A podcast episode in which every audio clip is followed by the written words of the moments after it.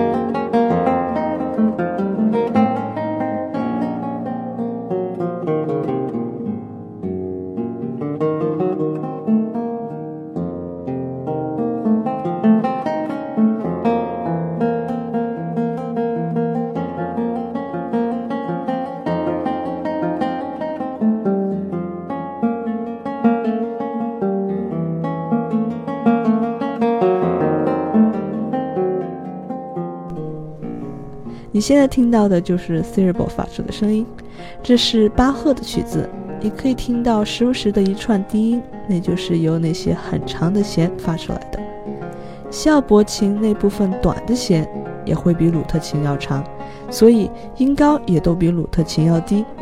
我们的配图三就有这两把琴的比较，大家可以看一下。这样呢，我们又复习了之前我们学的。关于弦的长短对于音高的影响。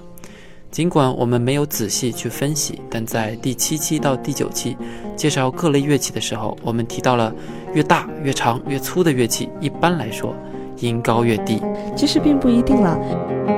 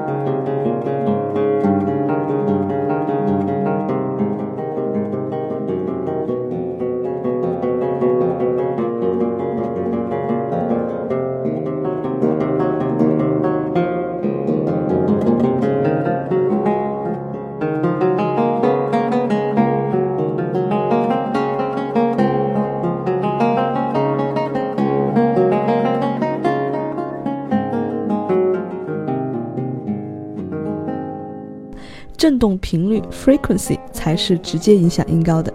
不过我们这里就先不展开讲了。有时候你听西奥伯琴的时候，会惊讶于它的表现能力。这首曲子居然是由一个人一把琴弹奏出来的。这种西奥伯琴会在整个乐团里面啊、提供怎样的声音呢？在早期的巴洛克，一般来说，小提琴会提供乐曲的旋律部分，而西奥伯琴会提供和弦部分和低音部分。一会儿我们会讲提琴，但现在先多了解一下这个非常好听的西奥伯琴。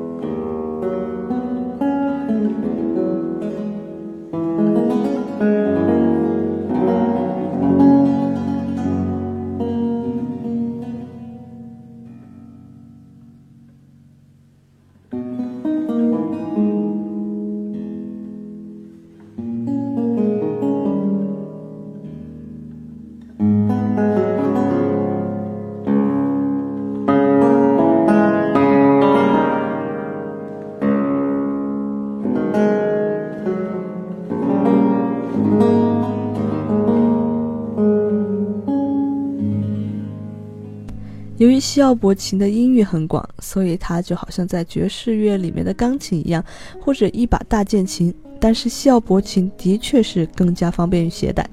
的确，真的很好听呢。那么我们又要开始走学术路线，介绍一个新的词汇了，叫做 basso continuo，通奏低音。我只听得懂低音。这个通奏低音就意味着两种或者以上的乐器，一般是由低音提琴加上要么是西奥伯琴，要么是大键琴，然后组成的这个低音组。基本上大提琴会提供单纯的低音支持，像这样。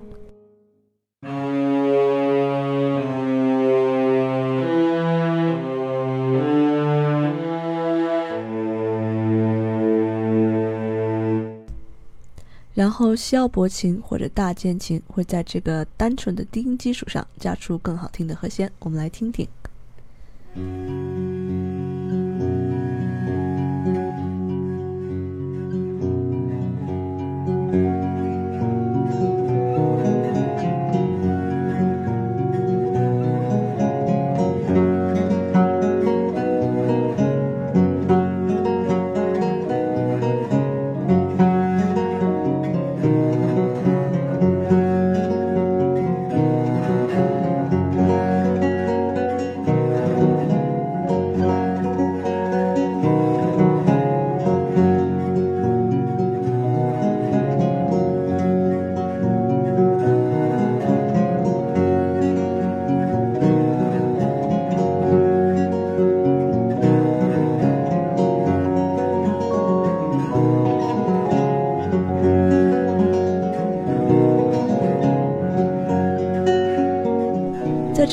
可以听见大提琴提供低音的支持，然后是西奥伯琴一直给它增添好听的和弦。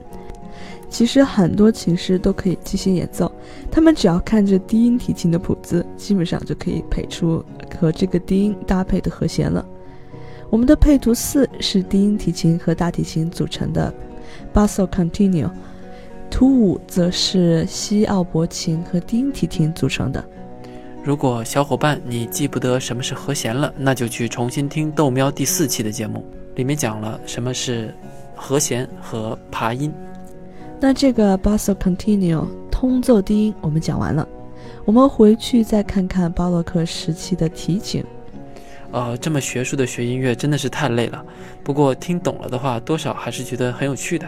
小提琴在巴洛克时代非常普遍，一首曲子中如果没有小提琴，都会觉得少了些什么。我们之前所说过的，一般情况下都是小提琴在上面提供旋律，然后用大键琴或者西奥伯琴来提供低音部分和和弦。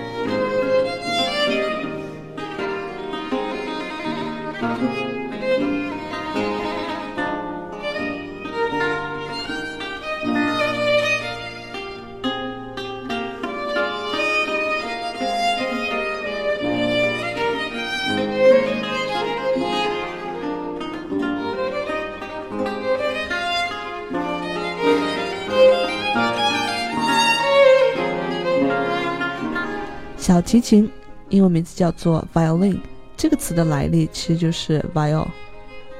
那这个 lin 是什么呢？豆喵英语小课堂告诉大家，lin 的词根是小的意思。是的，所以 violin 就是小 viol 的意思。我们在第六张配图的就是 viol 的样子，你可以看出它和小提琴有区别，但又很相似。viol 在十五到十六世纪的时候，在欧洲非常受欢迎。百度翻译就直接叫做中世纪的弦乐器，这种翻译我也是醉了。不过，anyway，你可以感受一下小提琴和 viol 的关系。在第七张配图中，你可以比较小提琴和 viol 的区别啊。意大利的克莱蒙纳，克莱蒙纳是小提琴之乡，它以其高超的造琴技艺而享誉全球。当然，一把好的小提琴也是很贵。每年这里都会举办有关小提琴的各种活动，城市很古朴，街道用各种小提琴制作的大师名字命名。在那边，你要是沿街走，仔细听，你就可以听见从制琴工作室里面传出来各种咆哮琴板的声音。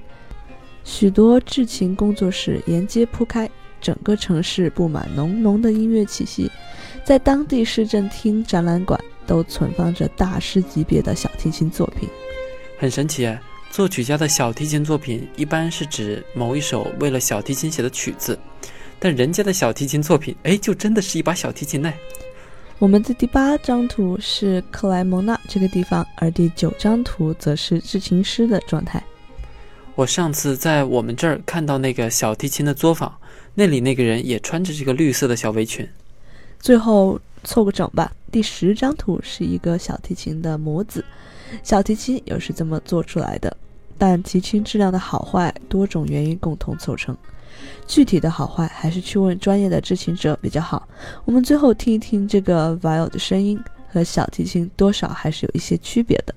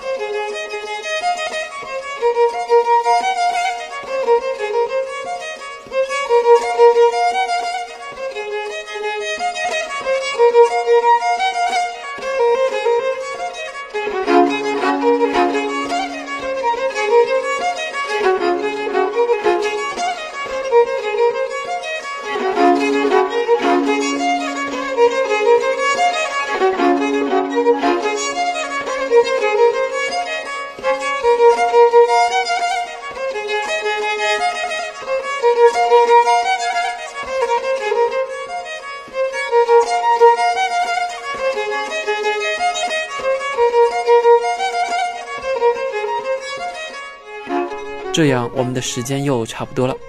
如果您想找我们本期的配乐，你可以到我们喜马拉雅 FM 的个人主页里面，在那里面有一个纯音乐文件夹，配乐什么的都在那边。你也可以加我们的微信号，微信号是豆喵 Radio，里面没什么太多东西，因为我们真是平时忙不过来。庞老师和我都要做好几份事情，这一期的文案都是我紧赶慢赶才弄出来的。的确，平时真的是忙成狗啊。之前我们说过，喜马拉雅这个平台可以给主播打赏，感谢你们这些完全没见过我们的小伙伴，居然真的给我们打钱过来，让我各种熬夜也愿意做完文案。这里感谢大家的打赏。是啊，钱多钱少其实并不重要，只是感觉到大家真的在支持我们，那我就感觉很有精神。是的，大家有空记得关注我的微博 Mike Nellis Smith 音乐学院庞燕。如果我们要推出其他的节目的话，也会发在上面。